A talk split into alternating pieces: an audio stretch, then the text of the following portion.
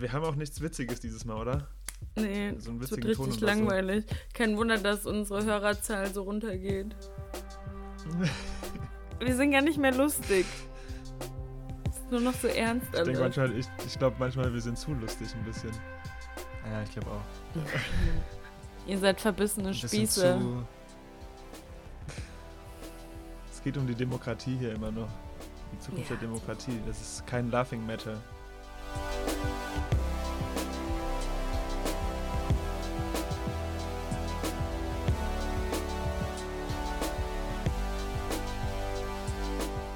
Herzlich willkommen zu Folge 13 von The American Stream.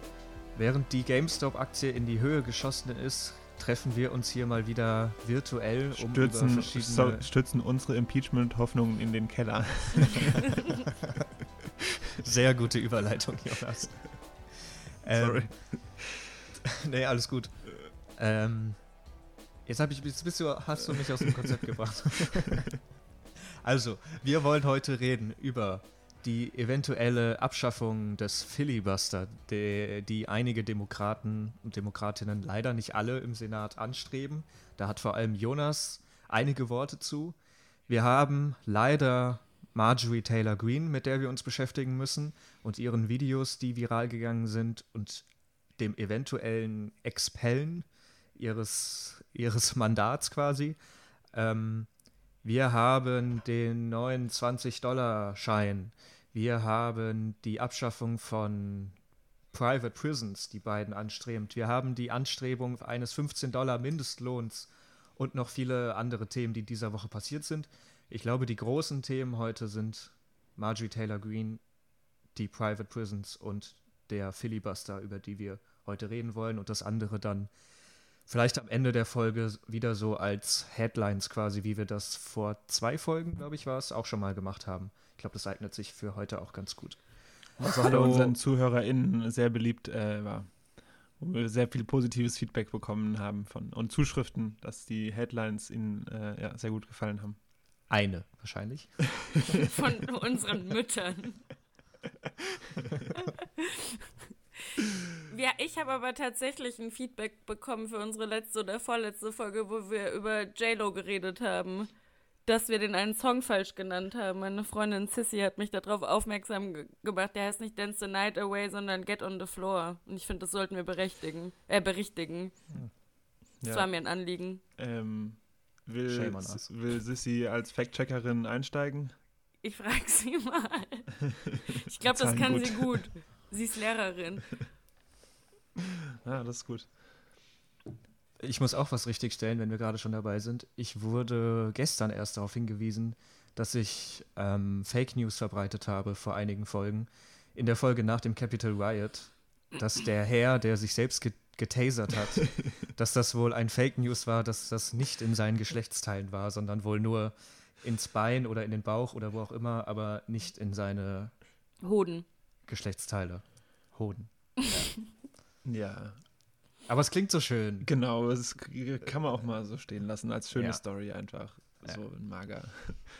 ähm, ich muss nichts zurücknehmen, aber mich in das in Weil ich die Hall of Shame aber in die Hall of Shame begeben für meine illusorischen Hoffnungen irgendwie, dass es doch etwas mit dem Impeachment diesmal werden könnte, nachdem dieser Woche, äh, Anfang dieser Woche glaube ich schon, 45 RepublikanerInnen im Senat dafür gestimmt haben, also dafür gestimmt haben, dass das Impeachment-Verfahren verfassungswidrig ist. Das heißt, Sie sagen schon mal grundsätzlich, bevor es begonnen hat, ähm, eigentlich dürfte das Ganze gar nicht stattfinden. Das Argument ist, dass das nicht passieren dürfte, weil Herr Trump aus dem Amt ist und kein Sitting President mehr ist, was totaler Quatsch ist. Also es wird in der Constitution nicht irgendwie spezifiziert, aber es würde überhaupt keinen Sinn ergeben, ähm, weil dann könnte der Präsident einfach am letzten Tag seines Amtes die krassesten Verbrechen äh, begehen und dann wäre er draußen und er hätte rechtlich keine Konsequenzen mehr irgendwie, weil er da noch immun war, also Immunität vor dem Gesetz hatte. Jedenfalls ähm, stützt das die Hoffnung, dass man 17 RepublikanerInnen finden könnte, die dafür stimmen, natürlich. ähm, total in den Keller und äh, es ist deutlich, dass das nichts wird. McConnell übrigens war auch dabei, unter denen, die dafür gestimmt haben, dass es nicht stattfinden soll. Ja, keine Ahnung. Einerseits, einerseits wen wundert, andererseits fuck this shit, ey. also. Ja, die GOP ist einfach komplett am Arsch. Äh, es ist einfach, sie ist, das ist nicht mehr vorhanden. Es ist ja noch nicht mal eine Hülle vorhanden. Ja. Es, ist, es, ist, einfach nicht mehr vorhanden. Am 8.2. geht es jetzt weiter mit dem, mit dem Impeachment vor dem Senat. Woo. Nee, nicht Woo. Naja, eher, eher nicht Woo. Ja. Bisschen Action. Ja. Wir hatten ja auch schon in einer vorherigen Folge angesprochen, dass ähm, Donald Trump Pla Pläne haben könnte, seine eigene Partei zu gründen. Es gibt das Gerücht, dass er einige Senatoren unter Druck setzt, wenn ihr für das Impeachment stimmt, also wenn ihr mich impeacht, dann gründe ich diese Party äh, und hole sozusagen ganz viele Wähler dann in diese Party, auch wenn ich selbst nicht mehr antreten kann dann. Ähm, aber ich ziehe Wähler von euch ab. Was eine relativ dumme Drohung ist, glaube ich. Weil das, genau das ist doch ein Grund, ihn zu impeachen. Äh, um ihn noch, noch machtloser zu machen. Also, genau so ganz steige ich nicht dahinter, was da der Plan nee, von Trump genau, sein soll. Genau vor dem Hintergrund ist es so, so unsinnig und so, so armselig vor allem auch jetzt zu sehen, wie sie doch wieder kuschen irgendwie. Kevin McCarthy ist nach Mar-a-Lago äh, ja. geflogen für ein One-on-One-Gespräch mit ihm, nachdem er im Senat, nachdem es passiert ist, gesagt hat, dass, ähm, also wo er schon über die Blumen für gelobt wurde, dass er, glaube ich, gesagt hatte, the president bears some responsibility, was ja schon super vorsichtig ausgedrückt äh, war dafür, dass er einen ähm, Mob ins Kapitol gehetzt hat. Aber echt so wenig Rückgrat ist doch immer wieder überraschend. Er ist nicht mehr der fucking President, Mann. Er ist nicht mehr der fucking President und sie schaffen es trotzdem nicht. Keine Ahnung, ist er, ja. Es, also ist mir echt einfach unverständlich. Ja. Ja. Lass deine Emotionen raus. Ja, ich, ich versuch's, aber es ist schwierig, weil ich kann es, ich kann es nicht mehr in, nicht mehr, mehr in richtigen Worte fassen. Und wie kaputt diese Partei ist, zeigt auch nicht nur ein Blick auf McConnell und McCarthy und sozusagen die, die Bundes-GOP, sondern auch in die, wenn man in die einzelnen Staaten guckt, die Republikaner in Oregon haben offiziell verkündet, dass die, der Angriff auf das Kapitol eine False Flag Attack gewesen sei. Und die ähm, Republikaner in Texas haben, wenn ihr mal auf deren Twitter-Account geht, tut's nicht, bitte, aber falls ihr da mal außersehen drauf geratet, die haben oben als ähm, Titelbild den, sozusagen den offiziellen QAnon-Slogan, We are the Storm. Hm. Das muss man sich mal vorstellen. Herr Julian, die, die Texas doch, GOP. Die meinen in Oregon doch bestimmt nur False Flag, weil da so viele mit der konföderierten Flagge drin waren. Ach Verstehst so. du nicht? Ah, das ist gar nicht so schlimm. Die meinen das doch so, hey, ihr hattet die falsche Flagge dabei. ja, ist fucking depressing. Wenn wir dann bei De Depressing News sind, wollen wir Marjorie direkt zu Marjorie Taylor, Taylor Green. Green. ja. ja. Wir haben ja schon öfter über sie geredet. Wir haben schon mal dieses Video eingeblendet, wo sie quasi das Gleiche behauptet über das Las Vegas Shooting 2017, dass auch das ein False Flag, ähm, eine False Flag Attack gewesen sei, um Waffenbesitzer quasi schlecht zu reden, um böse aussehen zu lassen. Ähm, ich habe mir ein bisschen Gedanken gemacht, wie weit wir denn jetzt überhaupt noch über sie reden, weil mir das tierisch auf die Nerven geht und ich diesen Scheiß auch nicht sozusagen in Anführungsstrichen promoten will. Aber ich glaube, drüber reden lohnt sich trotzdem. Und wir haben versprochen, nur einen einzigen Ausschnitt aus dem, was sie gesagt hat.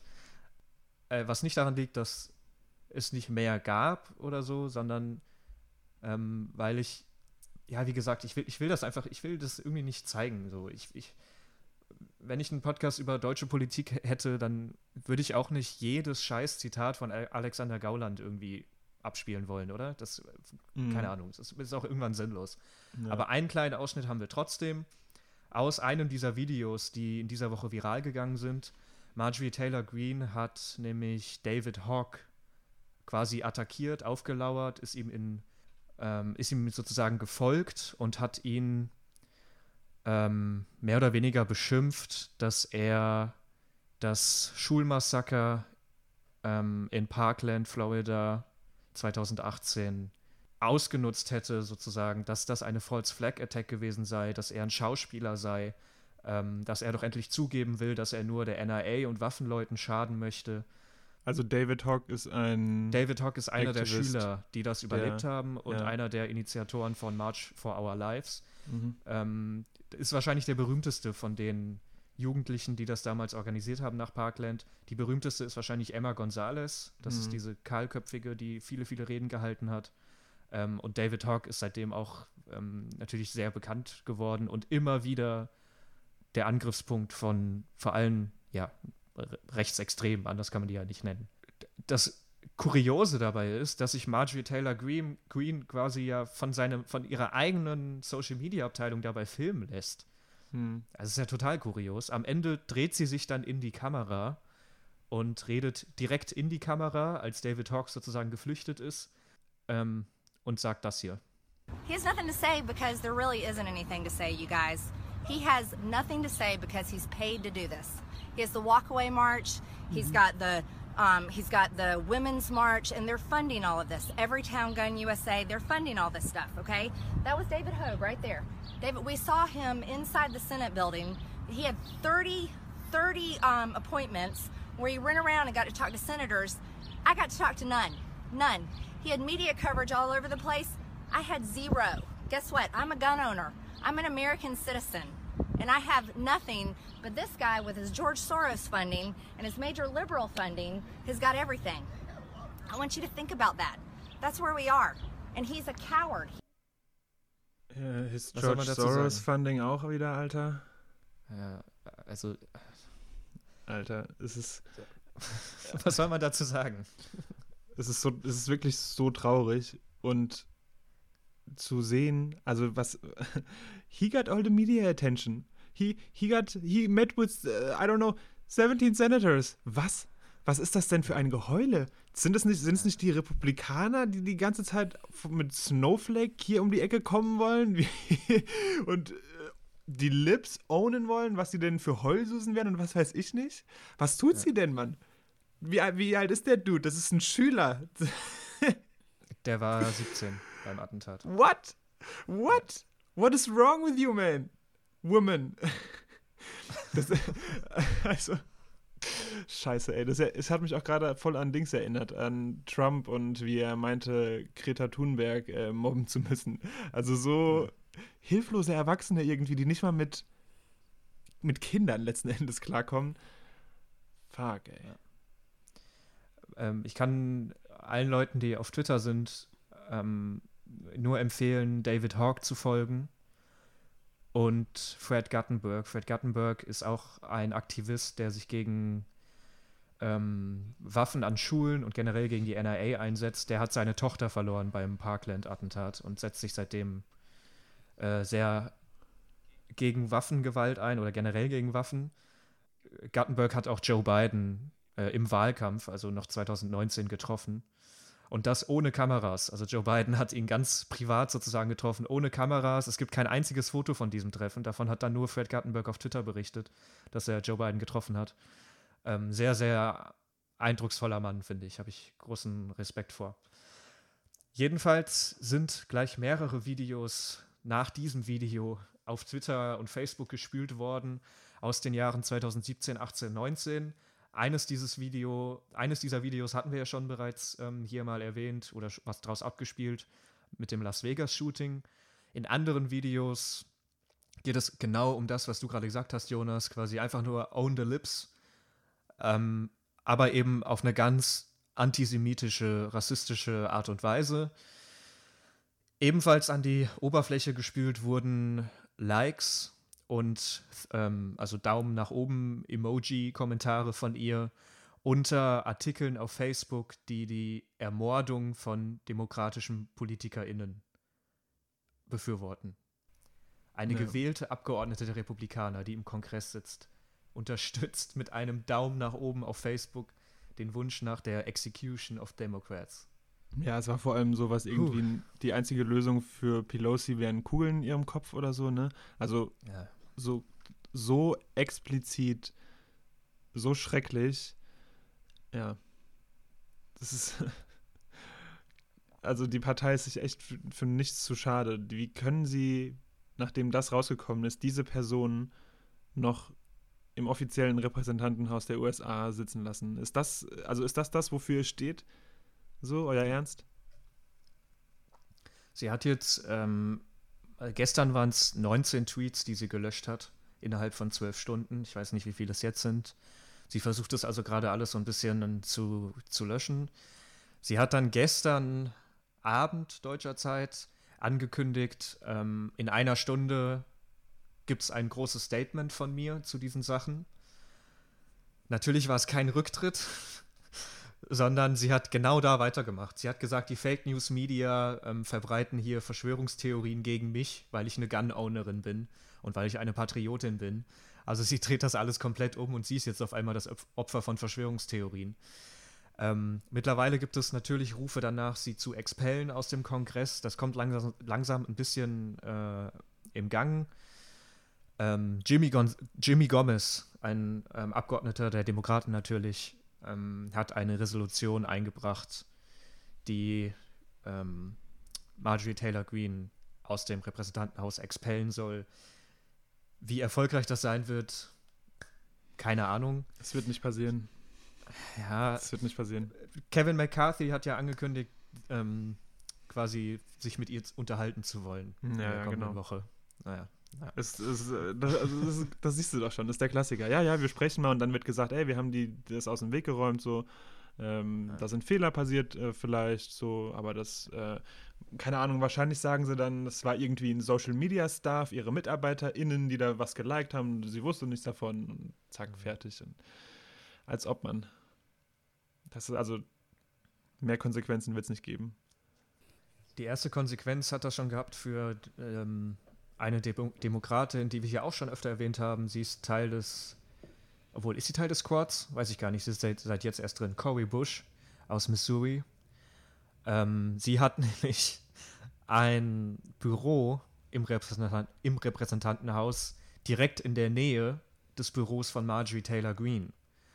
Und da Marjorie Taylor Greene online die Exekution von Demokraten befürwortet hat und den Kongress mit Waffe betritt, sie nimmt immer, ein, sie betritt immer bewaffnet das Repräsentantenhaus, ähm, hat sie gesagt, sie hat einfach Angst vor ihr und hat jetzt ihr Büro geschlossen und äh, ein, ein Zimmer sozusagen, einen Raum weiter weg von, von Marjorie Taylor Greene genommen, weil sie Angst um, sie, um sich und ihre Mitarbeiter hat. Mhm. Das muss man sich mal vorstellen, Alter. Gewählte Abgeordnete haben Angst vor den gewählten Abgeordneten einer anderen Partei. Mhm. Das ist äh, unglaublich. Ja. Habt ihr das ähm, gesehen, wo sie irgendwie sich auch, ich weiß nicht, ob selber gefilmt hat oder hat filmen lassen, wo sie mit einer Bibel in der Hand wohl zu Rashida Talib und äh, Ilhan Omar die ja. muslimischen Repräsentanten gehen wollte und gemeint hat, wissen die eigentlich, dass man nicht auf die Bibel den Amtseid, äh, auf den Koran den Amtseid ablegen kann? Und ich gehe jetzt dahin und frage sie, ob sie das auch auf die Bibel machen würden. Ist schon faktisch, also ganz, ganz unabhängig ja. von dem Rassismus und ähm, ähm, ja, wie sagt man, anti-islamischen Sentiment, äh, ist noch zu höflich ausgedrückt, dass es Quatsch ist. Also man kann auf alles letzten Endes ja. den Amtseid ablegen, keine kannst Ahnung. Auf ein, auf ein Kinderbuch kannst, ja. du, kannst du dich vereidigen lassen. Äh, kannst auf ein Kochbuch äh, ah, ja. von mit Omas Semmelknödeln dich vereidigen. Würdest das ist du das echt scheißegal. ja, why not? Würdet ihr eine Bibel nehmen? Auf keinen Fall. Oder, was, oder, oder nichts? Nee. Aber ich habe auch, ich weiß nicht, was, was ich nehmen würde. Muss man irgendwas aber nehmen? Ja. Ja. Ich glaube schon, oder? Ich, also, ich weiß nicht, ob's, aber es muss wahrscheinlich kein Buch sein, oder? Ich würde Bilbo würd nehmen. Auf den Hasen. Bilbo ist Natalias Kaninchen, für alle, die es nicht wissen. Der ist super. Ihr wollt ihn bestimmt alle mal auf Instagram sehen. So help me Bilbo, so help me Bilbo. Alter, das wäre der Renner im Fernsehen und Internet, ich sag's euch. Ja. Der würde Bernies äh, Handschuhe auf jeden Fall schnell vom Thron stoßen. äh, übrigens 1,8 Millionen Dollar hat er eingenommen, ne? Da, mit seinen T-Shirts. Ich habe das nicht. Was, was hat er gemacht? Habe ich nicht mitbekommen. Ey, diese, dieses? Merchandise-Zeug verkauft mit ihm als Bernie halt, wie er da saß. Als Äh, Meme? Ja, und die hat er doch, da hat, das hat nice. Julian aber in der letzten Folge erzählt. Und die hat er dann direkt verkauft auf seiner Seite und der ganze Erlös ist so für soziale Projekte in Vermont irgendwie Ah, draufgegangen. ja, ja, ja, stimmt, stimmt, stimmt. Jetzt, ja, ja, ich erinnere mich. Du bist wirklich nicht sehr aufmerksam. Ich habe dir gut zugehört, Julian. Vielen Dank. Vielen Dank. Okay, wollen wir über was anderes als meine Unaufmerksamkeit sprechen? Ja, äh, erstmal was Positives, oder? Nach der Marjorie-Scheiße. Ja. Ähm, Private Prison Abschaffung. Ja, ich bin bereit. Erzähl mal. Genau, ähm, also es gibt Anordnungen von Joy. Joy. Joey, Joey. Biden. Joey Biden, wer kennt ihn nicht? How you doing? Genau, Joe Biden hat eine neue Anordnung rausgehauen, die ähm, die Abhängigkeit vom Justizministerium von Private Prisons beenden soll. Ähm, das geht quasi darum, dass das Justizministerium jetzt die Verträge, die die mit Private Prisons am Laufen haben, nicht mehr verlängern. Und Biden sieht es als wichtigen Schritt an, jetzt irgendwie Unternehmen davon abzuhalten, an Inhaftierung wirtschaftlich zu profitieren. Ich glaube, da können wir auch alle zustimmen, oder? Dass das ziemlich krank ist. Ähm, so zum Verhältnis. Vor allem, wenn ich das kurz einwerfen darf, wenn man sich die Statistiken anschaut, wann die Private Prisons gestiegen sind und wie gleichzeitig die Anzahl der ähm, Insassen gestiegen ist, das ist ja, also das, kann ja kein Zufall sein. Das ist ja äh, völlig offensichtlich, dass einfach Leute davon finanziell profitieren, wenn Leute in ein Gefängnis ja. kommen und dementsprechend die Anzahl auch gestiegen ist.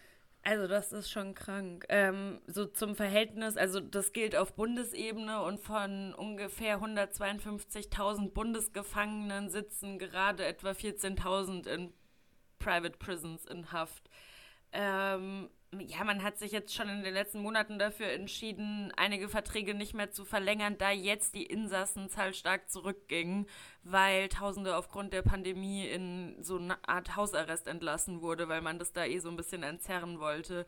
Von der GEO Group, irgendein privates Unternehmen, das solche Private Prisons auf Bundesebene betreibt, gab es jetzt halt Kritik. Äh, man sagt, also die haben gesagt, ja, eigentlich macht Biden jetzt die Wirtschaft kaputt und es sei eine Lösung für ein Problem, das es gar nicht gäbe und er gefährdet Arbeitsplätze und es gibt negative Auswirkungen für die Gemeinden, ähm, in denen sich solche Einrichtungen befinden und die sind doch eh wegen der Wirtschaft schon, äh, wegen der Pandemie schon wirtschaftlich gebeutelt und so weiter, aber eigentlich, ähm, ja, keine Ahnung. Ich denke mal, es gibt Kann man, glaube ich, ignorieren, Ja. oder? Also keine Ahnung. Ähm, genau, außerdem, außerdem ähm, hat Biden weiterhin klargemacht, dass es ihm ein Anliegen ist, dass die Bundesregierung ihre gesamte Herangehen, Herangehensweise bezüglich Rassegleichheit ähm, ändern muss und er wies das Ministerium, also das Justizministerium auch dazu an, die zentrale Rolle der Regierung bei, Diskrimi bei der diskriminierenden Wohnungspolitik zu erkennen. Also da gibt es jetzt auch neue Anordnungen.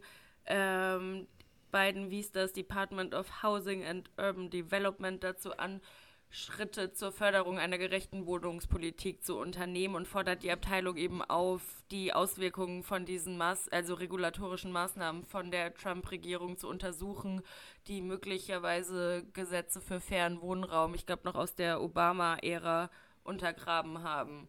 Mm, genau, weil ich glaube, das war 2020, also vor der Wahl hatte die Trump-Administration eine Regelung Obamas aufgehoben, die quasi von Gemeinden, die staatliche Mittel beziehen wollte, ähm, verlangt hat, dass sie, wenn sie rassistische Voreingenommenheit und irgendwelche rassistischen Muster entdecken, dass sie diese dokumentieren und melden. Und das hat Trump aufgehoben. Und das soll jetzt aber unter Biden eben wieder eingeführt werden und ist für ihn eben eine Maßnahme, die zeigt, dass seine Wahlversprechen zur Bekämpfung von Rassenungleichheit eingehalten werden. Nochmal zu den äh, Gefängnissen. Das ist ja nur ein relativ kleiner Schritt sozusagen. Ähm, ich habe gelesen, dass knapp über 8 Prozent, also das sagt Google, nicht ich habe gelesen, sondern das sagt Google, ähm, dass knapp über 8 Prozent der Insassen, also wenn ich es richtig verstanden habe, der Gesamtinsassen in den USA in Private Prisons un untergebracht sind. Das heißt, es betrifft weniger als 10 Prozent der Insassen. Aber ist natürlich trotzdem ein absolut richtiger Schritt, denke ich. Eher so ein Schritt in die richtige Richtung. Und Biden hat ja auch ein bisschen so ein persönliches ähm, Verhältnis quasi zu, zu, zu Prisons oder zu. Ja, äh, okay, nee, das klingt jetzt falsch. äh, Biden hat 1994, als er quasi die Rolle von ähm, Lindsey Graham, ist es jetzt, ne, innehatte, als ähm, Vorsitzender des Justizausschusses, ähm, also er war 1994 Vorsitzender des Justizausschusses und hat den ähm, Violence, Crime and Law Enforcement Act eingebracht, für den er bis heute extrem kritisiert wird, weil danach die Ansassen, die Insassen auch gestiegen sind und weil danach noch mal mehr als vorher schwarze US-AmerikanerInnen für kleine Delikte verurteilt wurden. Also für äh, Marihuana oder was auch immer. Ähm, deswegen geht das auch innerhalb der Demokraten, glaube ich, in eine richtige Richtung, weil Biden dafür von AOC oder von Bill de Blasio, Bürgermeister New York City, extrem kritisiert wurde, auch im Wahlkampf 2019-20. Ich will das jetzt nicht gut reden, dieses Gesetz von 1994 oder Biden oder sonst was, aber ähm, ich glaube, das geht in die richtige Richtung und das zeigt ja auch, dass Biden solche Leute wie AOC nicht komplett einfach ignoriert, wovon man ja auch ausgehen könnte. Und wenn man sich sein Kabinett anschaut, sein Kabinett ist ja kein linkes, progressives Kabinett, bis auf die Herkunft der Leute. Oder wie jemand wie Pete Buttigieg aufgrund seiner Sexualität oder so. Aber rein von politischen Positionen ist sein Kabinett ja nicht sonderlich AOC-like, was ja auch zu erwarten war. Und solche, in Anführungsstrichen, kleinen Sachen wie das jetzt mit den Private Prisons, glaube ich, genau das geht in die richtige Richtung. Es reicht nicht, es ist nicht alles, was beiden, also beiden kann sich jetzt nicht darauf ausruhen oder so, aber es ist auf jeden Fall, es sind die richtigen Schritte, denke ich. Yep.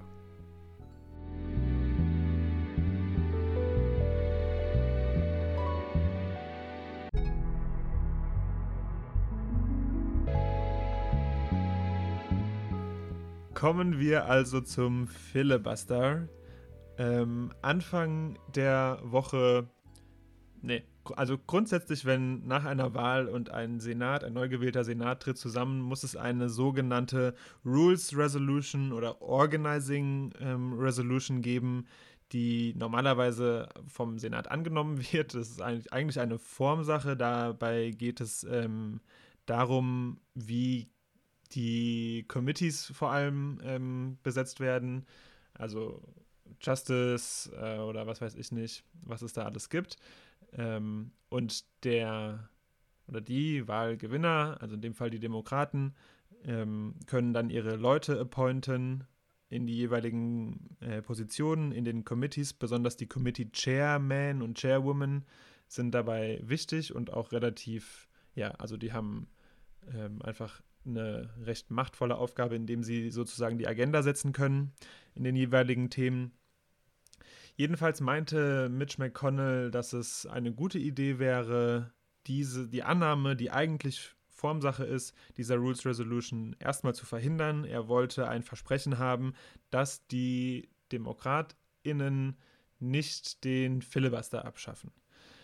Ähm, Filibuster zur Wiederauffrischung, weil, also ich musste selber mir das nochmal genau anschauen. Das ist irgendwie äh, ja eine sehr komische Sache, die nicht ganz einfach zu verstehen ist mit komischen Regeln und die auch aus einer demokratischen Perspektive vor allem total unnütz und ähm, ja kontraproduktiv ähm, erscheint. Es geht grundsätzlich darum, dass wenn ein Gesetz im Senat debattiert wird, ähm, die Debatte über dieses Gesetz irgendwann beendet werden muss.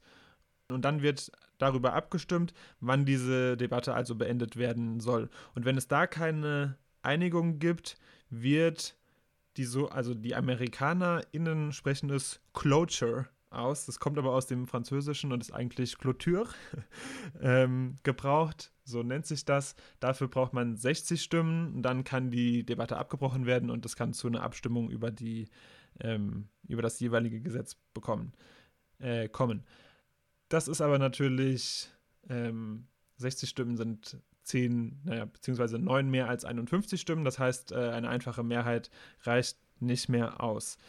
Was effektiv einfach das, dafür sorgt, dass die ähm, Minderheit, in dem Fall jetzt die Republikaner, praktisch alles an Gesetzen im Senat verhindern können, wenn sie nicht damit einverstanden sind. Ähm, das Ganze war schon ein Riesenthema unter Obama und unter der Obama-Administration.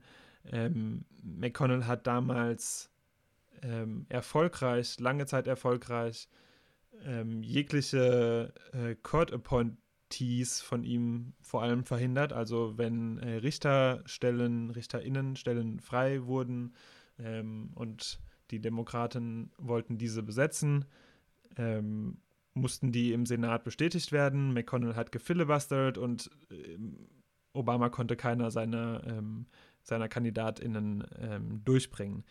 Daraufhin haben die DemokratInnen irgendwann gesagt, okay, es reicht uns und ähm, sich dazu entschlossen, den Filibuster für Court Appointments abzuschaffen. Das heißt, um den, also um den Filibuster abzuschaffen, reicht nämlich eine einfache Mehrheit. Das ist eine Frage, die selbst nicht filibustert werden kann. Folgt ihr mir noch? Ja. ähm, und dann, die Sache ist, sie konnten dann ihre, ähm, also Obama konnte dann seine Court Appointments durchbringen. Allerdings war der Filibuster dann eben dafür abgeschafft und auch jetzt, als die äh, Republikaner an der Macht waren und die Mehrheit im Senat hatten, hat das dafür mit, mitgesorgt, mitgespielt, dass sie so viele RichterInnen ähm, einsetzen konnten, darunter auch Supreme Court Appointments natürlich, die seitdem auch nicht mehr gefilibustert werden könnten. Also es gibt Argumente und Leute, die sagen, das ist ähm, dieses, diese Abschaffung des Filibusters ist den Demokraten auf einen eigenen äh, Fuß gefallen. Man muss natürlich auch dazu sagen, ähm, dass die Demokraten dann nach Obama, also vor allem natürlich ähm, Chuck Schumer, den Filibuster ja selber auch eingesetzt haben, um bestimmte Punkte aus der Trump-Agenda zu verzögern. Also ja. die, die haben das ja genauso genutzt danach. Ja, ja, genauso genutzt würde ich nicht sagen. Also es ist, äh, ich habe äh, die, ich weiß nicht die genaue Zahl, aber irgendwie seit den 60er Jahren bis zur Obama-Administration gab es so und so viele Filibuster und ab dem Punkt bis ähm, Ende der Obama-Administration nochmal genau dieselbe Anzahl. Also es ist einfach unter Obama, es, also es hat, ja, je, okay. es, hat jegliche, es hat jegliche Grenzen ähm, gesprengt und sie haben es übertrieben und einfach zu 100 Prozent ähm, ausgenutzt. Ah. Vielleicht noch kurz zur, zur Geschichte des Filibusters, die natürlich, wie so vieles in den USA, auch mit äh, Rassendiskriminierung zu tun hat. Die, der Filibuster äh, wurde in den 1920er Jahren vor allem von südlichen Jim Crow-Supportern, also Segregationists, ähm, genutzt, um Anti-Lynching-Gesetze zu verhindern. Insgesamt über 200. Also das war praktisch das Mittel der Wahl für die RassistInnen im Süden, ähm, dafür zu sorgen, dass es keine äh, rechtlichen Konsequenzen für ihre Lynchen, Lynchings und ähm, Morde an schwarzen Menschen geben konnte. Genau, der, die, die Republikaner machen einen auf staatstragend und sagen, ja, das von den Founding Fathers so vorgesehen, ist absoluter Quatsch, das steht nicht in der Verfassung, es wurde nicht von den Founding Fathers vorgesehen. Ich weiß nicht ganz genau, wie es äh, zum Gesetz wurde, wann es entstanden ist. Ist auch äh, nicht wichtig. Es hat, wie gesagt, vor allem dafür, äh, auch in den 60er Jahren dann weiterhin dafür gesorgt, dass Civil Rights Issues, Civil Rights Laws verhindert werden konnten. Ähm, und das ist einfach so ein, äh, ja, irgendwie ein Instrument, was so tief undemokratisch ist und es, also die, die, die, die Befürworter sagen, es schützt vor der Tyrannei der Mehrheit sozusagen ein bisschen.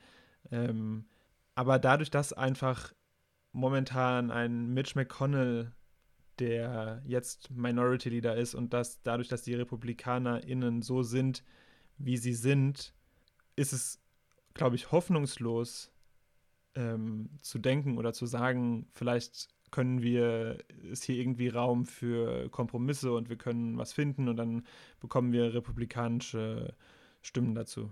Oder wie seht ihr das? Was ich noch kurz sagen wollte, der Filibuster ist ja wie du es ja auch gesagt hast, quasi nicht in der Verfassung vorgesehen, sondern, sofern ich weiß, quasi aus Versehen entstanden, weil man ähm, Anfang des 19. Jahrhunderts es abgeschafft hat, ähm, Debatten mit einer einfachen Mehrheit zu beenden. Und dadurch konnten einfach Reden quasi in die Länge gezogen werden. Hm. Und so, der ist ja sozusagen aus Versehen entstanden. Ähm, das heißt, hier ist es ja sowieso schwierig, sich irgendwie auf die Verfassung zu beziehen oder äh, sich überhaupt auf irgendwas zu beziehen, Ja, wenn ja. etwas ähm, nie so vorgesehen war, wie es jetzt genutzt Ja. wird. Also sehr tricky. Es geht zurück auf äh, politische Taktiken im alten Rom. Hm. Auf die Ermüdungsrede. Ja. Kleiner Geschichtsexkurs. Ja, jedenfalls ähm, sind vor allem unter progressiveren DemokratInnen natürlich die Stimmen jetzt laut geworden, dass man ähm, den Filibuster abschaffen sollte. Nicht nur, also äh, die meisten DemokratInnen sehen es, glaube ich, so. Es gibt äh, vor allem zwei beziehungsweise drei, die sich äh, dagegen stellen. Joe Manchin und Kirsten. Sinnem, Sinema? Cinema. ich. Cinema, Cinema. Ähm, diese, also was ich am Anfang angesprochen habe, McConnells Versuch äh, von Chuck Schumer ein Versprechen ähm, sich geben zu lassen, dass der Filibuster nicht berührt wird, das hat er nicht bekommen. Ähm, er hat dann aber aufgegeben sozusagen, ähm, weil er gesagt hat, er hätte Versprechungen eben von Joe Manchin und äh, Kirsten Sinema, dass ähm, sie den Filibuster nicht, also dass sie nicht dafür stimmen würden, den abzuschaffen. Das hat, äh, also äh, Manchin ist aus ähm, West, West Virginia. Virginia. Genau, das hat damit was zu tun, dass er einfach ein sehr unlikely Democrat sozusagen ist, in einem eigentlich sehr, sehr äh, roten Staat und ähm, er wahrscheinlich Angst hat da, also es war jetzt auch in 2020 der Wahl wieder sehr knapp für ihn, ähm, Angst hat da seinen Sitz zu verlieren, aber es ist trotzdem insgesamt, also zum einen ist jetzt die, die, ist jetzt die Rede davon, es wird die Nuclear Option genannt, dass es sowas super Extremes wäre, das abzuschaffen. Ähm, auch in der medialen Debatte darüber ist es, finde ich, deprimierend, wie das als so der letztmögliche Schritt sozusagen dargestellt wird, aber nicht darauf geschaut wird, wie extrem es eigentlich ist, ähm, die Gesetze von demokratisch gewählten Repräsentanten und SenatorInnen zu verhindern, ähm, die ja doch ein Mandat von den WählerInnen bekommen haben. Und diese Unsicherheit bei den DemokratInnen, sich da ins eigene Bein zu schießen oder zu weit aus dem Fenster zu lehnen, kann ich auch nicht ganz äh, nachvollziehen. Also so, ihr habt die Wahl gewonnen, so die, dieses Anti-Establishment-Ding, was ein Riesengrund für Trump insgesamt war, war aus dem, ist daraus entstanden, dass viele Menschen gesagt haben, in Washington, da, die kommen zu nichts, die bringen nichts durch, das funktioniert nicht, irgendwie, die sind ineffektiv, da wird nichts durchgesetzt im Senat, pipapo, dieses ganze Gerede. Ähm, und du kannst, also wir können das Two-Party-System kritisieren, wie wir wollen, natürlich, aber es ist halt nun mal so, dass bei diesem System in den USA eine Seite gewinnt und die dann die Gesetze machen soll. Das ist der Auftrag der WählerInnen und dann können die WählerInnen bei der nächsten Wahl entscheiden, fanden sie das gut, die Gesetze, oder nicht, und dann können sie sie wieder wählen oder nicht. Also es ist eigentlich so basic, finde ich. Ähm, aber irgendwie wird da ein Ding gemacht als, ja, ich verstehe auch nicht, also Joe Manchin jetzt zum Beispiel. Das war ja vorhersehbar, also dass der Ja, aber, mit den Republikanern anbandelt. aber es ist trotzdem auch, also ich kann es trotzdem nicht ganz verstehen, auch aus seiner Perspektive. Also dieses, dieses ganze Gerede von Reaching Across the Aisle und Bipartisanship, hallo? Good morning, Alter. Hat er, hat er irgendwie gesehen, was in den letzten Ja. Wochen passiert ist? Was gerade wieder passiert, mit was Impeachment angeht? McConnell filibustert dieses, diese Organizing Resolution. diese fucking Organizing Resolution, die, in, die, die eine reine Formsache ist. Und will jetzt Joe Manchin irgendwie sagen, hey, ja, aber ich habe Hoffnung, dass wir da zu Kompromissen kommen könnten. Mit McConnell, Alter. Kann er nicht. Ja, der will halt seine Wahl wieder gewinnen, ne? Kann er nicht ernst meinen. Joe Manchin.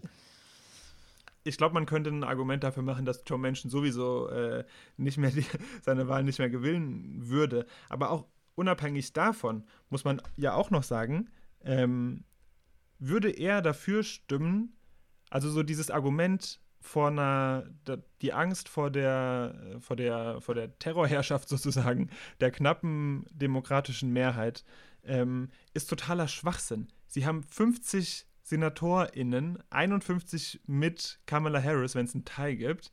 Das heißt, selbst in einem Senat ohne Filibuster wäre Joe Manchin Kingmaker sozusagen, wie alle. Also kein mhm. Gesetz, was er nicht befürworten würde, letzten Endes hätte eine Chance durchzukommen. Also kein demokratisches Gesetz würde durchkommen, einfach weil er, weil alle Demokraten äh, immer noch gebraucht werden würden. So, und dann zu sagen, ja, oh Gott, oh Gott, wir haben Angst vor radikalen demokratischen Gesetzen, ist ja völliger Schwachsinn.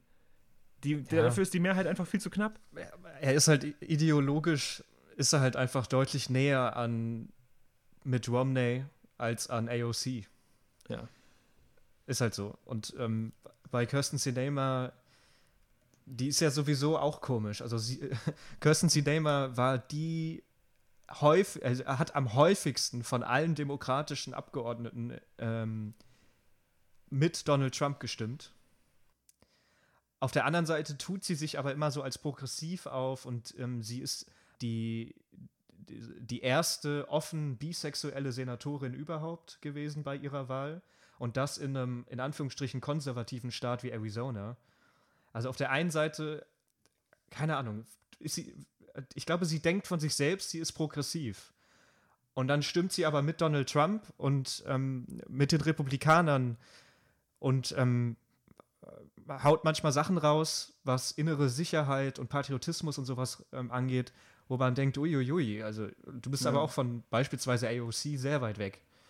Ähm, was, ja auch, was ja auch klar ist, also wir haben ja schon mal darüber geredet, dass äh, Demokrat nicht gleich Demokrat heißt. Ähm, und ja. dass Demokraten in New York City anders drauf sind als Demokraten in beispielsweise West Virginia ja, oder Arizona. Ja. Ähm, aber ich, ich freue mich schon sehr drauf, wenn Kirsten Sinema in keine Ahnung, zwölf Jahren bei den Vorwahlen antritt zur Präsidentschaftswahl der Demokraten und dann versuchen wird, all dieses ähm, Konservative quasi klein zu reden und sich dann mhm. als progressive Kandidatin mhm. zu geben. Man muss ja fairerweise sagen, das hat Kam Kamala Harris ja auch gemacht.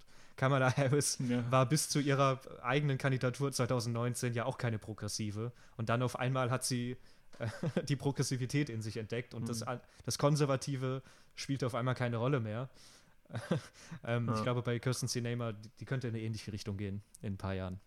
Ja, ich habe heute hab heut Morgen noch ähm, die neue PSA-Folge angefangen, in, in der wohl Ezra Klein auch ist und am Ende über, ja, über, über den Filibuster spricht. Dazu bin ich aber nicht mehr gekommen. Aber so weit, wie ich ähm, schon war, die haben eine, also es ist wahrscheinlich eine eher kleine Umfrage im Vergleich zu den großen äh, Pew Research und was weiß ich nicht, was es da gibt. Ähm, aber haben auch eine Umfrage in Auftrag gegeben und es war überraschend, wie positiv Bidens Politik grundsätzlich insgesamt bipartisan, auch von Republikanern, mhm. gesehen wird. Ähm, die sind, also eine deutliche Mehrheit der Menschen ist für seine Politik, was Covid Relief angeht, was Vaccine Distribu äh, Distribution angeht. Diese Sachen, die, die, die Menschen wollen das. Also jetzt nichts zu machen, ist, würde ich sagen, beziehungsweise sagt nicht nur ich, ein sicheres oder ein wahrscheinliches Rezept dafür, dass man dann 2022 in den Midterm Elections ähm, Sitze verliert. Was sowieso schon, also es ist äh, historisch, habe ich gesehen, ähm, schwierig für die Partei, die die, letzte, die letzten Wahlen gewonnen haben, in den Midterm-Elections äh, ist es dann meistens so, dass die jeweils andere Partei ähm, Sitze gewinnt. Mhm. Und die einzige Chance, die die Demokraten in, die DemokratInnen haben, ist jetzt schnell Dinge durchzubringen und vor allem auch Time is of the Essence. Irgendwie, so wie nie zuvor, finde ich. Covid Relief wird jetzt gebraucht. Sie können, es ist vollkommen fehl am Platz, jetzt anzufangen und zu sagen, wir verhandeln erstmal mit, McConnell, damit wir den Filibuster ähm, in, in place lassen können. Also bei diesem Covid Relief muss man dazu sagen, dass es da äh, die Abkürzung über das Budget Reconciliation ähm, Ding geben könnte, was wir ja schon mal angesprochen haben. Ähm, was Bernie Sanders ja als Head des Budget Committees durchbringen könnte, ohne, also das kann nicht gefilibustert werden, das heißt, dafür wären ähm, 51 Stimmen ausreichend, aber auch was andere Sachen angeht, Voting Rights irgendwie, das ähm, Automatic Voter Registration, äh, Umweltschutz, so, das sind alles so, das sind alles Themen, die wirklich pressing sind und die vor der nächsten Wahl umgesetzt werden müssen. Äh, Statehood vor Washington DC, also Washington zu einem Staat zu machen. Darüber will das ich äh, noch besonders reden in irgendeiner Folge, wenn wir dafür mal Zeit ja, ja, haben, wenn nicht so viel passiert. Müssen wir auf jeden ja. Fall. Und Vor allem, weil das jetzt ja relativ schnell geht, ja, offenbar. Ja, das, Aber, aber nicht mit dem Filibuster, weißt du? Es hängt alles an dem scheiß Filibuster. Ja, wir werden es weiter ähm, begleiten und beobachten müssen. Ich kann noch eine Good News raushauen. Tu es. Ja, mach. Wegen der 20-Dollar-Note. Das war ja unter Obama schon mal ein Thema, dass Andrew Jackson da nicht mehr drauf sein soll, sondern Harriet Tubman. Und ähm, Biden will das jetzt wieder weiter voranbringen. Das geht quasi darum, dass Andrew Jackson ja so ein ziemlicher Sklavenpräsident war, der selber Sklaven gehalten hat äh, und es sehr unterstützt hat. Und genau, also Obama hatte das vorangebracht und unter Trump wurde das dann aber irgendwie immer so aufgeschoben, weil man irgendwie gesagt hat, ja, man müsste jetzt erst die 10er und 50er Noten neu designen wegen irgendwelchen Sicherheitsfeatures. Und das soll jetzt mhm. also wieder aufgerollt werden und Harriet Tubman war eigentlich eine, die bekannteste oder eine der bekanntesten afroamerikanischen Fluchthelferinnen von dieser Hilfsorganisation Underground Railroad, die ab 1849 bis zum Ende vom Sezessionskrieg, Bürgerkrieg, ähm, geflüchteten Sklaven half, aus den Südstaaten in die Nordstaaten oder nach Kanada überzulaufen quasi und in Sicherheit zu gelangen. Und das fände ich ja, finde ich sehr schön, wenn das funktioniert. Ja. Ich habe eine Kritik daran gelesen, dass Harry, Harriet Tubman nicht die perfekte Wahl dafür ist, weil viele der Geschichten über sie völlig überdramatisiert werden und völlig überzeichnet. Da habe ich mir gedacht, was ist das denn für ein Quatsch? Also die Geschichten von diesen alten weißen Männern auf den ja, Scheinen, die sind nicht überdramatisiert ja, oder also was? natürlich also ist es irgendwann vielleicht ein bisschen so eine Legende oder ein Mythos oder so, aber also von wem nicht? Ja. Keine Ahnung. Ja, eben. Also, naja. Ja, gute Sache, denke ich. Ja.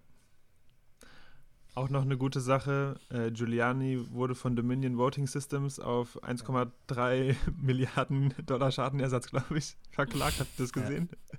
Ja. Ja. Ja. Für die Lügen, die er über äh, rigged Voting Machines und sowas verbreitet hat. Ich habe ein bisschen versucht rauszufinden, ob, also was von dem, was Woody Giuliani sagt, also wo man vielleicht, wenn man das Hirn komplett ausschaltet, denken könnte, das stimmt. okay, damit damit könnte er in eine richtige Richtung gehen. Warte, Aber ich verstehe es überhaupt warte. nicht. Ähm, zero. Zero. There's zero. ähm, er, hat, er hat ja unter anderem behauptet, die Firma sei geleitet von zwei Venezuelern, zwei Venezuelanern, die Kontakte, also die Supporters auf Hugo Chavez waren. Also, das ist ein kanadisches, eine kanadische Firma, die mhm. diese Dinger herstellen. Ähm, ich ja, keine, aber es ist auch dumm, sich damit zu beschäftigen wieder. Dann ja. sterben 3000 Gehirnzellen, ja. wenn man das liest. Bereicher unsere Gehirnzellen ja. doch lieber noch mit deinen Headlines. Ja. Ähm, da haben wir jetzt schon ein paar vorweggenommen. Also unter anderem die Do Dominion Giuliani-Sache. Ja, macht doch nichts. Ähm, DC Statehood habe ich noch, also dass Washington DC äh, ein voller Staat wäre, werden könnte mit allen ja, äh, Aufgaben und Pflichten, die ein Staat so in sich hat. Ähm, Da hat nämlich Tom Carper, Senator aus Delaware, demokratischer Senator, eine, ähm, ein Admission Act eingebracht in den Senat, um eben Washington DC zum 51. Staat zu machen. Wie gesagt, ich glaube, darüber können wir noch mal in einer gesonderten Folge reden, welche Namensvorschläge es da gibt. Ich finde, da gibt es nämlich auch sehr interessante Varianten, weil Washington kann man ihn ja nicht nennen, es gibt den Washington State ja schon. Und District of Columbia ist von einigen nicht so gern gesehen, weil Columbia ja auch so ein quasi kolonialistisches Wort ist. Hm. Ähm, da gibt es sehr interessante Vorschläge. Reden wir wann anders drüber. Ähm, dann hätten wir noch natürlich den 15 Dollar Mindestlohn was ja auch eine Riesensache ist und was extrem große Auswirkungen haben könnte. Ein 15 Dollar bundesweiter Mindestlohn. Dafür setzen sich natürlich die Demokraten ein. Die House und die Senate Democrats wollen eine ja, Legislation einbringen, um bis zum Jahr 2025 den Mindestlohn von 7,25 Dollar, also mehr als zu verdoppeln, auf 15 Dollar. Das ist purer Sozialismus. Dann habe ich noch, habt ihr vielleicht auch gelesen, Sarah Sanders hat angekündigt, für die Gouverneurswahlen in Arkansas 2022 zu kandidieren. Mhm. Ihr Vater Mike Huckabee war ja bereits Senator und hat 2008 versucht, Präsident zu werden, ist dann aber an John McCain unter anderem gescheitert. Ähm, jetzt versucht es also Trumps ehemalige Sprecherin und möchte im nächsten Jahr Gouverneurin von Arkansas werden. Sie hat ja leider relativ gute Chancen. Arkansas als Red State. Ähm, Mike Huckabee ist immer noch sozusagen Nationalheld in Arkansas. Ähm, wahnsinnig beliebt. Deswegen sehen ihre Chancen da ja leider relativ gut aus. Sie ist also quasi, wenn ich mich nicht ganz täusche, die erste Post-Trump, Pro-Trump-Kandidatin. Wir hatten mit Marjorie Taylor Greene und anderen Kandidaten ja schon mehrere Pro-Trump-Kandidaten, logischerweise während der Amtszeit von Trump. Aber sie ist jetzt die erste, nachdem Trump aus dem Amt ist, die quasi aus dem, aus dem Magerhaus stammt und kandidiert. Ja.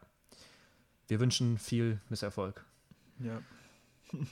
und vielleicht zum Schluss, und das ist dann auch, auch ein wunderschönes Schlusswort, Amanda Gorman, die ähm, das Gedicht gehalten hat bei der Inauguration von Joe Biden, wird auch beim Super Bowl vor dem Anpfiff ein Gedicht halten. Oh. Das allererste Mal, das ist, dass das, das der Fall sein wird. Finde ich interessant. Ja, das ist schön. Hm. Vor allem, weil das irgendwie so eine komplett andere Welt ist, ne, als dieser, hm. als diese Vorurteile, hm. die American Football irgendwie mit sich bringt, wenn dann so eine junge Frau irgendwie ein Gedicht davor hält. Ja. Ja. Love to see it. Gut. Okay. Love to see you. Love to see you again next week. oh. Fandet ihr das nicht cute? Doch, ich freue mich auch, dich wieder zu ja. sehen. Ja. Also dann, bis nächste Woche. Bis oder? nächste Woche. Bis dann. Ciao. Ciao. Ciao.